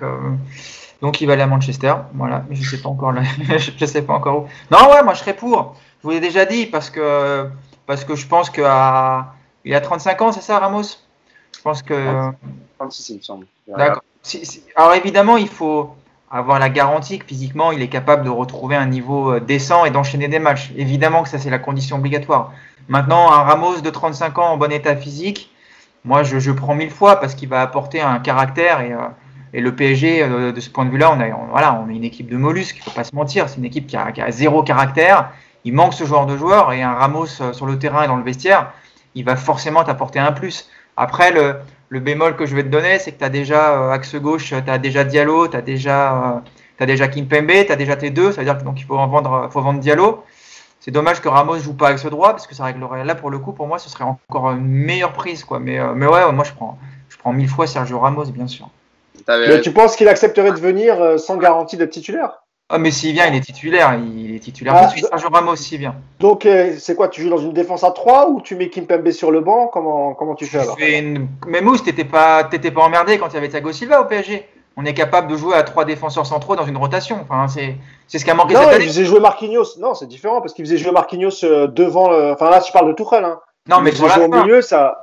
Sur la fin, mais avant, avant, on a toujours eu trois défenseurs centraux dans une rotation euh, pour deux places et de trois niveaux. C'est, quand même aujourd'hui. Enfin, on va pas nier que le PSG aujourd'hui a un problème dans, les, dans, son équilibre d'effectifs sur la, défense centrale. Tu as, deux très bons défenseurs centraux et derrière, c'est le néant total. Tu as un fantôme allemand, tu as, Diallo qui se pète un match sur deux. Euh, il t'en manque un troisième de défenseur central de, de, haut niveau. Et pas forcément une. Moi, je vois, je pense pas qu'il faille une double. Il faut un troisième mec capable de jouer tous les matchs s'il y a besoin. Pour moi, Sergio Ramos, c'est ce mec-là sans aucune hésitation. Il remplacerait juste Thiago Silva dans l'effectif, en fait, hein, par rapport à, il y a un an. En tout cas, on aura, l'occasion d'en reparler. On verra comment ça, ça va évoluer dans les, prochains jours. Euh, on parlait d'ailleurs du, reviennent dans son ancien club de, Séville. Euh, mais euh, apparemment, d'après les infos aussi du Favoritio Romano, qui est toujours très bien renseigné, ça, ne sera pas Séville pour, le prochain club de Sergio Ramos. Donc on verra la bataille. Il y avait aussi un peu, on parlait de la MLS pour Sergio Ramos, mais bon, on verra bien. Mais en termes de, en termes de salaire, que ce soit Séville ou la MLS, euh, il, n'y trouvera pas son compte. Donc, du coup, euh, Avec le Real, déjà, c'est parce qu'ils n'étaient pas d'accord sur le contrat et le, salaire, donc euh, ça m'étonnerait qu'il aille. Après, si une aventure un peu exotique, la MLS, pourquoi pas? Non, mais tu vois, un Manchester United, un, ouais, même un City ou PSG, ouais, je pense que c'est plausible, ouais. Parce que en termes, là, il avait 12 millions au Real. Je pense qu'il peut en prendre 10 facile euh, parce qu'il arrive gratuit, donc euh, ouais, c'est jouable. Mais pas, par contre, Séville, euh, non, ça, Séville, ça va être. il faudrait qu'il accepte de diviser son salaire par 3, voire enfin 2 ou 3. je pense que c'est. Même là, je pense que c'est compliqué pour Séville. Bon, passons, passons à la dernière partie. Juste sur le mercato, deux secondes. le, problème, le problème de l'euro, parce qu'on a fait plusieurs papiers sur le mercato, défenseur, milieu, etc. Le problème de l'euro, c'est qu'il y a des joueurs qui prennent de la valeur et euh, tu vois, on parlait d'Akimi. Si quelque part ça se fait pas, euh, on en a parlé dans le papier. Euh, un joueur comme Dumfries, c'est intéressant. latéral droit.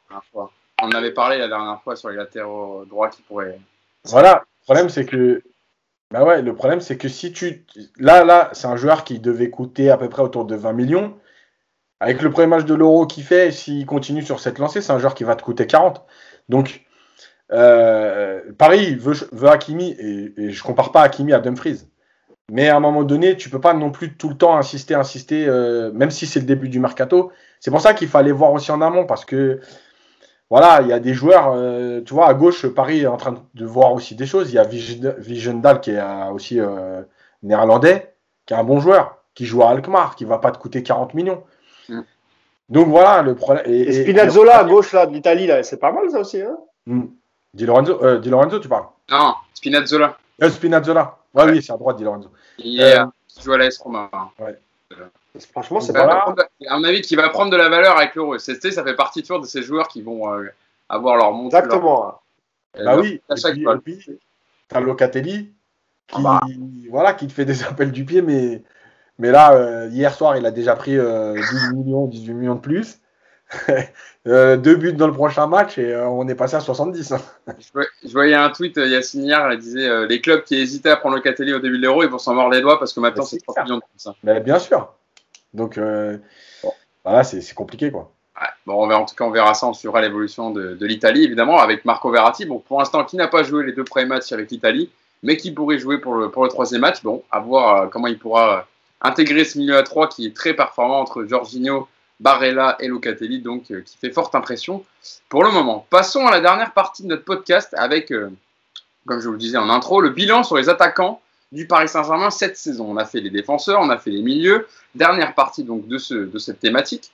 Euh, on va commencer avec, comme on a fait la semaine dernière pour les milieux, on va faire top et flop. On va commencer avec les tops. Yacine, je vais me tourner vers toi, je vais revenir vers toi. Alors, qui d'autre Évidemment compliqué dans, les attaquants parisiens, de, qui d'autre que Kylian Mbappé dans, les, dans, le, dans le top du top cette saison euh, Je rappelle toujours sa, sa petite fiche, évidemment, sur, sur sa saison. 31 matchs en Ligue 1 pour 27 buts et 7 passes décisives. Kylian Mbappé qui a d'ailleurs fini meilleur buteur du championnat. Euh, en Ligue des Champions, 10 matchs pour 8 buts et 3 passes décisives. Voilà, l'attaquant de 22 ans qui a réalisé une, on va dire, très bonne saison à partir de janvier 2021, où là, il était vraiment euh, ultra décisif et très important pour son équipe, Yacine. Ouais, un peu à l'image de ce qu'on avait dit sur Gay. Euh, c'est la deuxième partie de saison qui fait la différence, que la saison a été compliquée. la première partie, il a eu, on peut rappeler rapidement, mais cette fameuse blessure à la cheville qui l'oblige à jouer, un peu diminuer le Final 8, tu reprends direct, il y a le Covid, l'enchaînement des matchs, les matchs internationaux avec trois matchs en, quatre jours.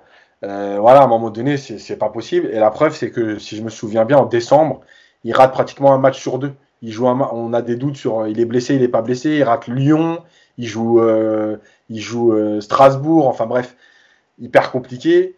Il y a la trêve et effectivement, il revient. Alors pas tout de suite bien, mais déjà il marque. Et, puis après, il y a le ce que j'ai dit. Alors il y a la Ligue des Champions avec le fameux match à Barcelone.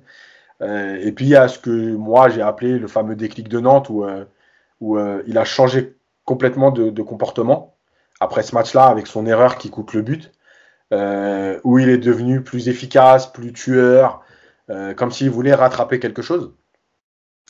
Voilà, et puis malheureusement, il n'a pas pu, pu être à 100% au match aller contre City et pas du tout là en match retour. Et on a vu la différence. Donc oui, c'est une très bonne demi-saison, mais globalement, c'est le meilleur attaquant sur ta saison. Alors, quelle note, euh, Mousse, euh, Yacine, tu lui donnes sur, euh, sur, sur l'année Alors, comme on a fait pour les milieux la, semaine dernière, combien sur 10 là?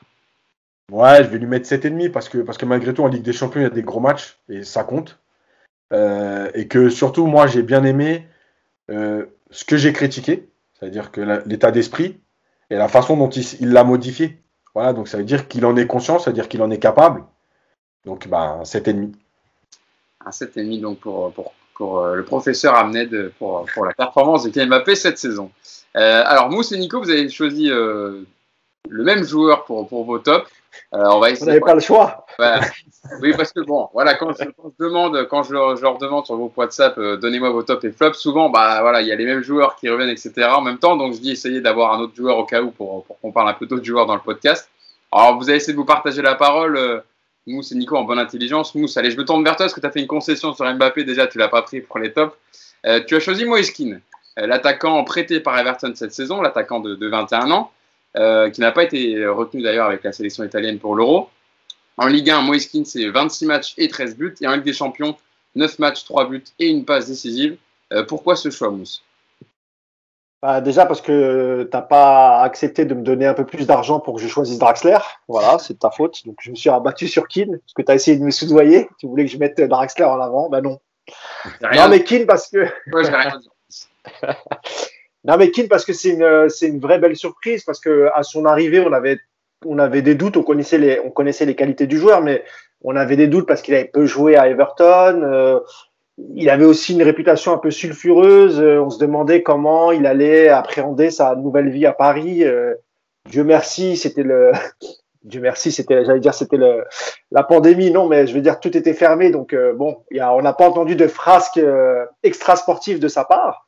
Mais sinon, sur le terrain, franchement, en fait, tu, tu étais forcé de faire le parallèle avec Icardi surtout dans le dans, dans, dans, le travail que que faisait euh, que faisait Keane, euh, que ce soit sur les replis, euh, sur le contre-pressing, etc. Et, et, on a été agréablement surpris parce que c'est c'est un joueur qui avant d'être positif au coronavirus, physiquement sur le terrain, voilà, il était plutôt bien et, et, et, devant, il était même compliqué à marquer parce que de, il est un joueur qui est puissant.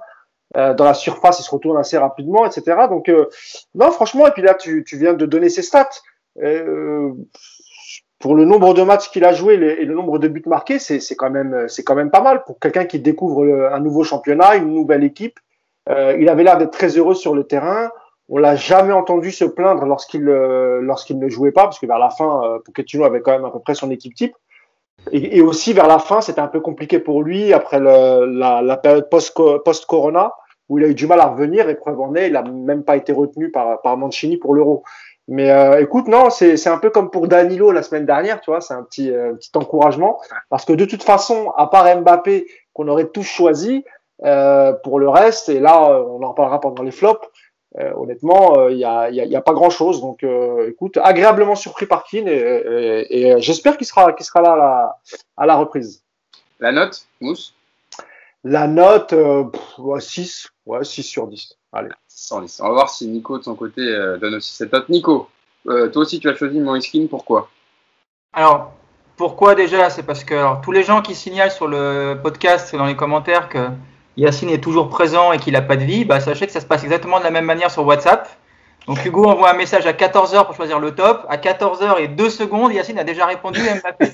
Donc nous, on n'a même pas commencé à lire le message qu'on est déjà bloqué. Donc après, j'ai pris les effectifs et effectivement, euh, il restait pas grand chose en top, donc j'ai pris Keane, voilà, pour être un petit peu, un peu. Puis même là, en plus, je me suis même fait avoir par Mousse qui a répondu avant moi aussi, vous voyez. Donc, mais, par contre, j'ai pas voulu choisir sur un troisième. Après, sur Keane. En premier sur les flops, euh, mais de toute façon, vous n'avez pas choisi le même donc, euh, sur les flops. Donc après, non, après sur Keane, bah, Mousse a bien résumé. C'est surtout, outre en plus cette, ce côté, les stats qui sont très bonnes moi, je mets surtout en avant la, bonne surprise parce que voilà, je suis, d'accord, j'ai été très agréablement surpris par, par sa performance. Il était en échec à, Everton et on savait pas trop euh, à quoi s'attendre. Et à l'arrivée, ça a été vraiment une très bonne pioche. Donc, je je vais pas en rajouter plus que mousse. Juste dire que c'est effectivement dommage que les, il ait eu ce Covid violent par rapport à d'autres parce que parce qu'il a manqué sur cette fin de saison justement euh, et il a vraiment eu beaucoup de mal à récupérer. D'ailleurs, il n'a pas récupéré du tout d'ailleurs jusqu'au bout. Et c'est dommage, c'est dommage parce que ça donne des petits regrets, ça, plus la blessure de Mbappé. Tu te dis qu'avec des joueurs un petit peu mieux physiquement, euh, il aurait pu y avoir un dénouement un peu plus heureux. Mais, euh, mais voilà, jolie, belle saison, je trouve, de Keane. Et puis moi, je, du coup, vu que c'est un top, je vais pas mettre 6 comme Mousse qui est ultra sévère, je vais lui mettre un 7 du coup. Oh, un, un, très bon 7 de, de, du professeur, professeur Puravo. 6, c'est pas sévère, c'est parce que c'est en fonction des, des, du nombre de matchs joués, c'est pour ça, mais non, c'est au-dessus de la moyenne. Moi, c'est quand même un deuxième meilleur buteur de Ligue 1 avec 13 buts. Nico, je reste avec toi, comme ça je te laisse la main sur, euh, sur les flops maintenant. Alors, tu as choisi euh, un Brésilien, bon voilà, il n'a pas 50 dans les attaquants à Paris, hein. c'est Neymar, le Brésilien de 29 ans, euh, en Ligue 1, 18 matchs pour seulement 18 matchs hein, pour 9 buts et 6 passes décisives. Bon, ça l'a pas empêché d'être dans l'équipe type de la, Ligue 1 cette saison avec 18 matchs. Euh, Ligue et en Ligue des Champions, 9 matchs pour 6 buts et 3 passes décisives. Euh, Nico, même question. Pourquoi ce choix de Neymar pour les flops? Alors, premier choix déjà, je me suis mis toute la communauté des Proverati à dos ce matin, donc je me suis dit ce serait dommage de s'arrêter là, donc autant aussi se, se faire celle de Neymar. Donc ça voilà, c'est fait. Messieurs, je vous attends cet après-midi. Tu vas pas mettre longtemps à désactiver ton compte. Non, non, je, je, les connais bien en plus, donc euh, ils vont me retrouver facilement, je pense. Euh, non, le, alors, je le mets en, en flop parce que moi j'entends souvent dire ouais, mais avec Neymar, vous avez joué une finale et une demi-finale de Ligue des Champions. Ok, ça je veux bien l'entendre. Mais le foot, c'est pas que le prisme du résultat. Et, euh, et même s'il y en a qui veulent pas l'entendre, moi, je, quand je vois les performances de Neymar par rapport à ce que j'attends de lui, de ce qu'il pourrait apporter à cette équipe, je trouve qu'on a encore eu cette saison. Alors, je ne veux même pas parler des 25 matchs d'absence d'absence sur blessure ou suspension. C'est évidemment beaucoup trop pour, euh, pour que ce soit une bonne saison de sa part. Mais même quand il est là, moi, je vois trop souvent, encore une fois, un Neymar qui, euh, qui n'en fait un peu qu'à sa tête, qui ne tire pas l'équipe vers le haut avec lui, mais qui, euh, qui a tendance justement à s'isoler du collectif. Euh, les plus beaux matchs cette saison, collectivement parlant, je pense que ça a été des matchs où Neymar n'était pas là. Donc, euh, donc pour moi, c'est un vrai problème. Alors c'est un joueur, euh, c'est un joueur génial, c'est un très très bon dribbleur, c'est un mec qui est capable de faire de choses que peu sont, sont capables de faire sur un terrain. Maintenant, moi, je suis pas un fan absolu de Neymar, je l'ai jamais été. Et, euh, et aujourd'hui, je, je, reste dans l'attente de voir ce, ce, joueur se bonifier le collectif et non pas euh, porter l'équipe tout seul. Voilà, voilà pourquoi aujourd'hui je le mets, je le mets dans, dans mes flops. Et, euh, aujourd'hui, je vois pas comment on peut trouver des arguments autres que ce fameux. Euh, on a joué une finale et une demi-finale pour trouver que Neymar apporte un vrai plus à, à ce PSG. J'entends encore une fois dans le vrai plus une, une progression dans le jeu, dans l'attitude sur le terrain, dans, le, dans la force collective. Et je trouve que le, le match à Munich notamment a été a essayé à, à donner cette image-là. C'est quoi là? Neymar sur une ou deux actions individuelles, il est capable de faire des choses géniales, comme cette passe qu'il qui fait à Marquinhos. Mais que quand tu vois la force collective d'une équipe comme le Bayern, c'est bluffant. Il n'y a pas de Neymar dans une équipe comme le Bayern. Et après, bah, tu as encore une fois cet équilibre. Les mecs vont dire, bah ouais, mais le Bayern, ils ne se sont pas qualifiés dans ce match. Oui, mais voilà. Mais je, maintiens que le, résultat ne peut pas être que le seul argument pour dire que Neymar est, précieux pour le PSG. Et, donc voilà, c'est un flop à qui je mets la bonne note de 4 sur 10. Voilà. Professeur Puravo, j'allais lui demander la note et il a, bien, il retenu la leçon. Et donc, un 4 sur 10 donc pour, Neymar. Alors, euh, par contre, les amis, j'ai 40 minutes de trajet pour aller à mon foot. Il est 10h20. J'ai match à 11h. Alors, je sais qu'on a pris un peu de temps sur les, joueurs en sélection, même sur le mercato, mais à juste titre. Euh, Est-ce que je vous laisse terminer euh, pour bien développer sur, vos flops, Yacine et Mousse? Parce que sinon, je vais être en retard. Je pense que je vais me faire gronder. Euh, est-ce que, est-ce que moi je te passe le relais ou euh... Oui, vas-y Hugo. Mets tes crampons, tes prothèses il, est il, est remplaçant Hugo. Il est même pas ah titulaire. Oui. Eh, je suis pas Sarabia moi les gars. alors, alors pour ça je vous donne la fiche technique quand même comme pour, les stats euh, pour, pour donner vos, vos, flops. Alors Mousse, toi tu as choisi Pablo Sarabia en plus. C'est vrai, c'est pour ça que ça fait la transition. Euh, L'Espagnol de 29 ans donc qui en Ligue 1 a disputé 27 matchs pour 6 buts et 4 passes décisives. Et en Ligue des Champions, seulement 4 petits matchs pour aucun but ni passe décisive. Voilà pour le ratio de Pablo Sarabia. Et je donne aussi les, chiffres pour le flop de Yacine. Mauro Icardi, l'attaquant argentin de 28 ans. En Ligue 1, c'est 20, 20 matchs, seulement 20 matchs pour 7 buts et 4 passes décisives. Et en Ligue des Champions, seulement 3 matchs pour aucun but marqué et une passe décisive. C'est vrai que quand on remet aussi les stats euh, en place et comme ça, euh, c'est vrai que ça, on comprend aussi pourquoi le choix de Yacine sur Mauro. Je vous laisse terminer le podcast. Mousse, bon match Hugo. Merci, merci, parce que là, je vais dans le 13e au 5 Paris 13 pour ceux qui connaissent. Et donc, euh, du 15e, il faut prendre tout le tram, faut se taper toute la ligne. Donc, c'est un peu long. Vous voulez aller voir jouer Hugo, c'est euh, Paris 13. Voilà, le 5 Paris 13, euh, vous inquiétez pas, je vous, ferai un petit débrief sur mon compte Instagram. Non, je rigole. bon, allez, bonne journée, les gars. terminez à la semaine prochaine. Et puis, on se retrouve la semaine prochaine. Salut tout le monde. Salut, les gars. Salut. Le podcast. Euh, bah, du coup, Yacine, vas-y hein, pour, ton, pour ton, ton flop. Donc, du coup, euh, Mauro Ricardi, puis je finirai avec, euh, avec Sarabia. Ouais, Mauro Ricardi, parce que bah, parce qu'on attendait autre chose. Mais je pense que au-delà du jeu, bon, y a un, un, vrai bon match de lui à Barcelone. Voilà, il a été bon. malgré tout, on l'a souvent senti. Alors déjà, la première partie de saison, il n'a pratiquement pas joué parce qu'il était souvent blessé et on n'a pas forcément senti une envie folle de revenir vite ou de revenir tout court d'ailleurs. Euh, il a passé plus de temps euh, à faire des barbecues qu'à s'entraîner apparemment, parce qu'en tout cas on voyait beaucoup de, de barbecue et il n'avait pas l'air super super fit. Quand ah, disons qu'il a une, il a une épouse qui, qui tient à ce qu'il mange bien. Voilà. Donc il n'était pas super super fit quand il est revenu. D'ailleurs il s'est reblessé vite. Euh, ouais en fait c'est en fait c'est un flop. En, en tant que tel, parce qu'on attend plus d'un joueur acheté euh, aussi cher et aussi avec ce qu'il nous avait montré euh, la première, le début de première saison, la première partie de saison. Mais, euh, mais je pense que c'est un flop dans le sens où, ce que je répète souvent, il faut, que le, il faut que les joueurs aussi correspondent à une vision des choses de l'entraîneur. C'est ce que j'allais dire, Yacine. Est-ce que le problème, c'est aussi ça? C'est-à-dire que c'est quand même un, c'est aussi un, un joueur de surface et que que, nous, on avait des latéraux ou même, euh, même les attaquants de côté qui, qui le servaient très peu. Il y a pas, il y a peu de centre dans notre jeu. Est-ce que, est-ce que les torts sont, sont pas partagés pour le, pour le En fait, il a des circonstances atténuantes qui sont ça. Euh, en plus, au fur et à mesure de la saison, le PSG est devenu de plus en plus une équipe qui joue plus bas et qui est une équipe de transition. Donc ça correspondait encore moins qu'avant. Euh, la preuve, c'est euh, encore une fois, on n'invente rien. Euh, si vous regardez la meilleure période d'Icardi, c'est dans le fameux 4-4-2 où Paris joue très haut et où Paris a beaucoup d'attaquants, met du monde dans la surface, met des centres, etc. Donc voilà. Après, nous, on est obligé de juger la prestation d'un joueur. Elle n'est pas bonne. Elle n'est pas bonne dans l'attitude, etc. Mais oui, il y a, y a, cette idée que ouais, Paris s'est trompé sur le profil. Euh, c'est un joueur de surface, c'est un joueur formé à Barcelone. Euh, donc pour finir les actions qui participent moins au jeu que ce qu'on demande aux attaquants aujourd'hui. Donc c'est compliqué pour lui, malgré tout il fait pas une bonne saison et je pense que euh, euh, les rumeurs qui viennent souvent d'Italie, qui disent qu'il veut revenir, que sa femme veut repartir, etc. Tout ça c'est pas anodin, après il a un très gros salaire donc ça va être un autre problème. voilà, donc si on met une note, je mettrais, je mettrais 4. Et voir qu'est-ce que, qu'est-ce que Paris compte faire de lui, parce que je pense qu'aujourd'hui, il correspond plus à ce que le PSG euh, veut mettre en place sur le terrain. Tu veux dire un mot, Nico, sur Icardi? Ouais, parce que paradoxalement, Yas, le meilleur match quasiment d'Icardi cette saison, c'est à Barcelone. C'est là où c'est bizarre, parce que c'est un match où tu es, alors pour le coup, plus bloc bas, c'est pas possible, où tu fais que de la transition, et il est très brillant sur ce match. Donc, mais parce que je pense qu'il sacrifie. C'est son match sans ballon surtout. Oui, c'est ça. Ouais, mais je, parce que je pense que c'est le genre de joueur, un peu comme Trezeguet, c'est-à-dire qu'ils sont prêts à sacrifier une fois ou deux sur des événements, mais pas sur la durée. Parce qu'ils existent qu'à travers le but. Et en fait, on juge leur match qu'à travers ça. Trezeguet, souvent, il l'a dit et répété, on jugeait un peu son efficacité. On disait, ah, il attire le ballon, il marque, il a une occasion, il marque, etc.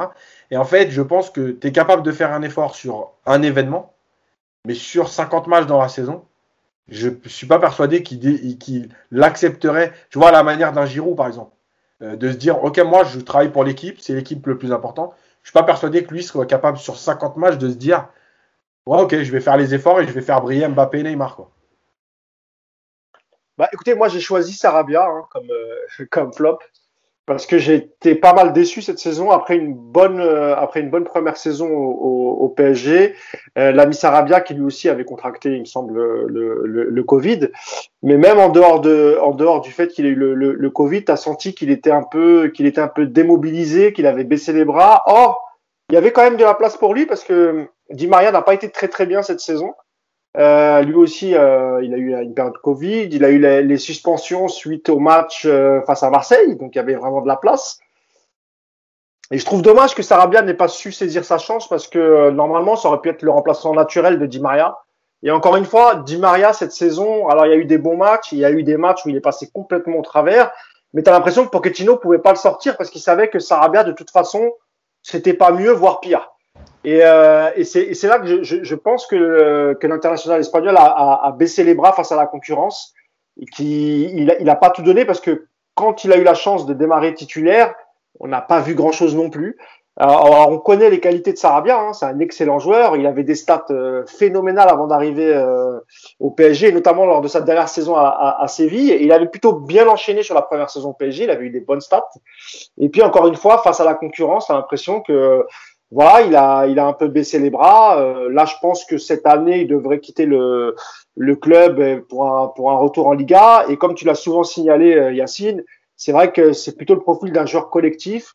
Et peut-être que dans cette équipe, il a pas su, dans une équipe qui est, qui est pleine d'individualité, lui qui est plutôt un joueur collectif et il l'avait démontré à Séville, eh ben, il a eu du mal à, peut-être dans cette deuxième saison à, a trouvé sa place, même si c'est vrai que la saison était particulière, il n'y a pas eu de préparation, et donc ça, ça concerne tous les joueurs et, aussi Sarabia. Mais c'est vrai que cette saison, c'est, il a été particulièrement décevant. Un petit mot sur Sarabia, euh, Nico Yacine. Euh, Nico, je te donne la, parole. Bah, ouais, c'est un bon, c'est un bon joueur, Sarabia, mais de club, euh, de club intermédiaire. Je crois que la marche était trop haute pour lui déjà par rapport au haut niveau.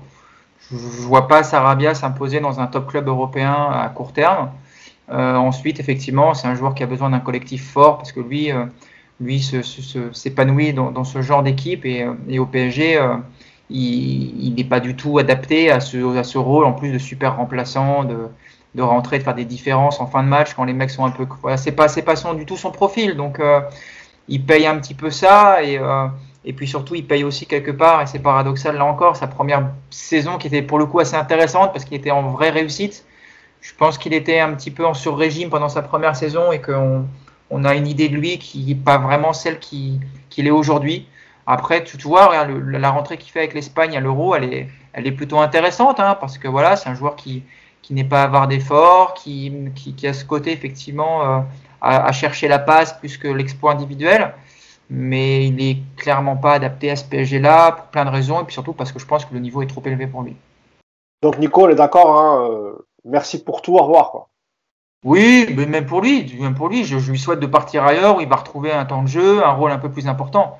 Euh, je pense pas que Sarabia aujourd'hui puisse se contenter d'une saison comme celle-là où il sert pas. Enfin voilà, il est passé derrière beaucoup de monde dans la hiérarchie. Euh, il le sent bien et oui, je, encore une fois, c'est un joueur qui, qui, laissera une trace sportive assez modeste, mais qui humainement, enfin voilà, moi c'est un joueur que je trouve, euh, je, voilà, c'est un joueur qui, on n'a rien à lui reprocher au niveau du comportement, mais, euh, mais voilà, le, le PSG c'est trop pour lui et euh, oui, il faut qu'il parte, bien sûr. On parle de lui du côté de, de Villarreal qui sera intéressé le, le club de Naïmri et c'est vrai que ça pourrait, ça pourrait peut-être lui, lui correspondre. Yacine? Ouais, bah. Écoute, euh, il a été en sur-régime, un peu comme euh, Stéphane Pichot quand il était venu au PSG. Piche Il était appelé Piche euh, Non, mais. Ouais, il a été en sur-régime et, et c'est vrai que le, le, pire, même si c'est pas le même poste, on va dire globalement dans la hiérarchie, même Draxler lui est repassé devant. C'est-à-dire que Draxler rentrait avant, Draxler était titulaire sur certains matchs. Bon, voilà. Euh, ouais, il est, je pense que c'est vraiment le profil de joueur espagnol, c'est-à-dire qu'avec un collectif huilé, c'est un joueur intéressant dans ses déplacements. Ce qu'il avait montré le, début de saison jusqu'au mois de mars, là, le fameux arrêt à cause du Covid, euh, où, euh, où il venait bien se situer à l'intérieur, où ça échangeait, voilà. Une fois que le collectif est moins huilé, bah, c'est pas un joueur qui va sortir de là parce qu'il manque de puissance malgré tout. On voit bien sur tous les duels, dès qu'il veut accélérer, euh, même en éliminant, il se fait reprendre parce qu'il manque de vitesse, il manque de puissance. Euh, voilà, après, bah, c'était. Je pense qu'en fait, c'était un bon joueur de rotation, mais que finalement, euh, son début de, de, carrière au PSG, on va dire, lui a fait plus de mal que de bien parce qu'il s'est peut-être senti comme quelqu'un qui pouvait jouer, et quand il a reculé, ça l'a tué en fait. Alors que si finalement tout le monde. Parce qu'il faut rappeler quand même que par exemple le fameux PSG Real où il y a 3-0, il est là. Euh, il n'y a pas Di Maria, il n'y a pas Neymar, il n'y a pas Mbappé. Euh, si finalement il n'y avait pas eu ces premiers matchs-là, il aurait fait partie de la rotation et peut-être que mentalement, il l'aurait mieux accepté. Mais le fait d'avoir brillé entre guillemets pendant 6 mois et d'avoir reculé, reculé, reculé, bah, ça l'a terminé, plus le Covid, plus tout ça. Voilà, merci. Euh, voilà, il a fait une bonne saison et merci pour tout. Et puis, euh, ouais, comme tu dis, au revoir. Quoi. C'était un joueur qui était, qui était voulu par, euh, par Thomas Tuchel dès 2018 lorsqu'il arrive au Paris Saint-Germain et qu'il a finalement, qu'il a finalement récupéré un an après. Donc, c'est vrai que sur les choix de Thomas. Emery le veuille. Tu sais, ça correspond voilà, ce, ah, bien sûr. au profil que Emery est bien, joueur de collectif, capable de s'adapter à un vrai, à un vrai style. Voilà. Oh, on a aussi parlé à un moment d'un retour à Séville avec, euh, avec Lopetegui aussi. Euh, mais il semblerait que c'est pas, enfin, je me suis renseigné un peu, on m'a dit que c'était pas trop la priorité pour Séville. Alors, euh, il regarde le dossier parce que voilà, c'est un ancien de la maison et qu'il connaît le club, mais euh, ce serait pas une priorité. Mais c'est juste pour dire aussi que Tourelle, sur les choix des joueurs, il, il a pas vraiment eu le nez creux. Hein, quand, euh, quand tu vois Kerrer, alors Kerrer, c'est pas, c'est pas les mêmes postes, c'est pas les mêmes niveaux, parce que ça va bien, ça reste un, un bon joueur, mais c'est vrai que dans les choix de Thomas Tuchel en, en, termes de mercato, lui qui voulait avoir la main sur tout, euh, bah, c'était pas, c'était pas ouf. Voilà. Mmh. Euh, je tenais juste à remercier tous les gens qui m'ont mis un petit commentaire pour mon anniversaire la semaine dernière. Il y a eu, euh, je si j'ai pas répondu à tout le monde, je suis désolé, mais euh, merci en tout cas, ça m'a fait euh, plaisir. Et puis quant à nous, on va se retrouver bah, la semaine prochaine. Hein. Moi, je remercie un peu tous les de... gens qui m'insultent pas. mais oui, mais c'est ce que je te dis toujours, Yacine. Les réseaux sociaux, il faut y aller avec parcimonie, tu vois. Si tu y es trop, tu t'exposes trop. Et du coup, euh, voilà, c'est ça. Moi, je, voilà, je, moi, j'ai, j'ai supprimé les notifications. Je, je, suis très peu présent sur Twitter parce que c'est un réseau que j'aime pas beaucoup, euh, pour les mêmes raisons que tu as cité tout à l'heure, euh, que vous avez, puisque tu en as parlé aussi, Nico. Je pense que le, l'anonymat la, permet trop de choses. Et peut-être que le jour où euh, l'anonymat sera supprimé et qu'il faudra vraiment mettre son nom et son prénom, je pense que là, peut-être que moi, je serai un peu plus actif. C'est sûr qu'il y en a qui euh, bah, c'est sûr que lorsqu'il y a ton nom, ton nom de famille et ton prénom, les insultes, etc., je pense qu'il y en aura beaucoup moins. Les mecs vont, vont dégonfler un peu parce que derrière un écran, euh, tu vois, tu peux dire ferme ta gueule à, à quelqu'un, tu peux le menacer de mort, tu peux faire ce que tu veux. Dans la vraie vie, encore une fois, ça se passe pas comme ça. Moi, euh, j'ai beaucoup été insulté, menacé à cause de Paris United, euh, etc. Je, je, sortais dans la rue, j'ai des gens qui me reconnaissaient un petit peu. Moi, j'ai jamais eu de soucis. Hein. Et il y a peut-être des mecs qui m'ont insulté, qui m'ont déjà croisé dans la rue. Bah, ils sont pas venus me voir, mais bon, de toute façon, il fallait venir les mecs. Hein. Vous êtes toujours les bienvenus. voilà. Donc pour les. Euh... ah ouais, moi, je j'ai toujours dit, moi, c'était un peu, un... moi, Yacine, c'était un peu un de mes rêves de tomber sur un mec euh, qui voit qui m'a insulté dans la rue et qu'on fasse connaissance. C'est jamais arrivé, mais j'aurais, j'aurais tellement voulu. Mais bon, c'est comme ça. Non, euh... Yacine, il prend trop à cœur les gens. Je, je vais te prendre à la maison, Yacine, vrai, dans une semaine. On va tweeter ensemble sur Neymar, Verratti, tu verras comment on le gère. Tu vas voir, tu ne sais pas les prendre. Tu n'as pas tort, Nico, parce que le, ce que fait Nico, euh, tout en, en, en, humour ou en second degré, et même la manière dont il répond euh, aux gens qui l'insultent, je trouve que ça fait beaucoup plus du mal, beaucoup plus de mal euh, quand tu prends le, quand tu, quand tu prends les, les, les, les, insultes, etc. à la légère, et surtout quand tu as une bonne répartie. c'est plutôt le mec qui t'a insulté qui va être vexé à la finale et qui va finalement c'est lui qui va te bloquer que c'est vrai peut-être que Yacine tu es voilà un peu trop à fleur de peau et tu devrais euh, prendre on a eu cette discussion hier ouais, je t'ai dit prendre la hauteur parce que ça reste que des réseaux et que si tu prends les choses trop à cœur eh ben, bah, tu vois, regarde, là, t'as as voulu faire une petite pause et tout. Moi, je trouve que c'était pas nécessaire parce que voilà, tu, tu, leur donnes raison en faisant ça, en fait. Euh, il faut, il faut juste euh, peut-être tweeter moins euh, ou bien prendre de la hauteur. Voilà. Et si les gens sont pas d'accord, il faut l'accepter aussi. Euh, je parle des gens qui sont respectueux, hein, pas ceux qui insultent. Alors, ah qui moi, je débat avec eux et j'ai jamais. Bien sûr, bien sûr. Plus bien sûr, bien sûr. Mais les réseaux, c'est comme ça. Il faut, il faut vraiment prendre de la hauteur et et euh, ou bien être discret comme moi. Euh, voilà, moi je jette un œil de temps en temps, euh, mais je fais pas de débat. Ça c'est sûr, vous me verrez jamais dans un débat parce que je sais, je sais que c'est impossible de débattre avec ce genre de personnes et qu'au bout de deux tweets, euh, quand t'es pas d'accord avec eux, ça finit en insultes, en moqueries, etc., etc. Donc c'est pas, c'est pas très constructif. En tout cas, le jour où l'anonymat aura disparu, on verra. Il y en a deux trois qui m'ont trouvé beau gosse apparemment. ah bon? Ça attaque le physique et tout, mais bref. Bon allez. Ah, bah ça, c'est ça, ça c'est quand tu n'as ah, vraiment plus d'arguments, euh, c'est comme ça. Ah, bah écoute, il faut, il faut surtout pointer du doigt les gens qui nous soutiennent. Et notamment sur YouTube, il y a toujours euh, presque 200 commentaires par podcast et 95% des commentaires sont plutôt positifs. Il faut remercier. Et pareil sur Twitter et sur, euh, et sur les autres réseaux. Donc, on remercie les gens qui nous, qui nous soutiennent et qui nous suivent toutes les semaines. Et, et d'ailleurs, quand Nico n'était pas là pendant quelques jours, il est pareil. Hein, tu vois, les gens, les, il dit non, mais nous on veut la Dream Team, on veut l'équipe type. Il est où Nicolas Qu'est-ce qui se passe C'est drôle, place de la République et tout. Mais oui, les gens étaient étonnés. Ils ont dit mais attends, qu'est-ce qui se passe du côté de Versailles euh, C'est quoi l'histoire Il y a eu une manif devant le château un jour. Ils étaient deux. Bon, Nicolas, euh, juste pour terminer, tu as, as, des nouvelles activités maintenant. Tu es, revenu un petit peu dans le journalisme. Est-ce que tu peux en parler ou c'est pas encore euh, officiel? Non, non, non, je sais pas de quoi tu parles, Mousse. On peut pas en parler là. ah, bon, alors, alors tu vois avec mon agent. Tu vois avec mon agent, il est en train de préparer sa, sa commission là. Mais elle sera moins importante que celle de Mino. eh ben, écoute, si, si, j'espère que ce, un jour tu reviendras dans le journalisme parce que tu as une belle voilà. et tu as déjà fait quelques papiers dans le, pour Paris United. Donc, euh, moi, je serais ravi de te relire, en tout cas. On en parlera au mois de juillet. Ah bah écoute, avec plaisir. Tu en parles quand tu veux. jusqu'au 30 août. C'est ça. Eh ben les amis, je vous dis à la semaine prochaine. Il y a quelques matchs qui vont arriver, dont le France-Hongrie euh, samedi, et puis on en parlera la semaine prochaine. Oui, Nico?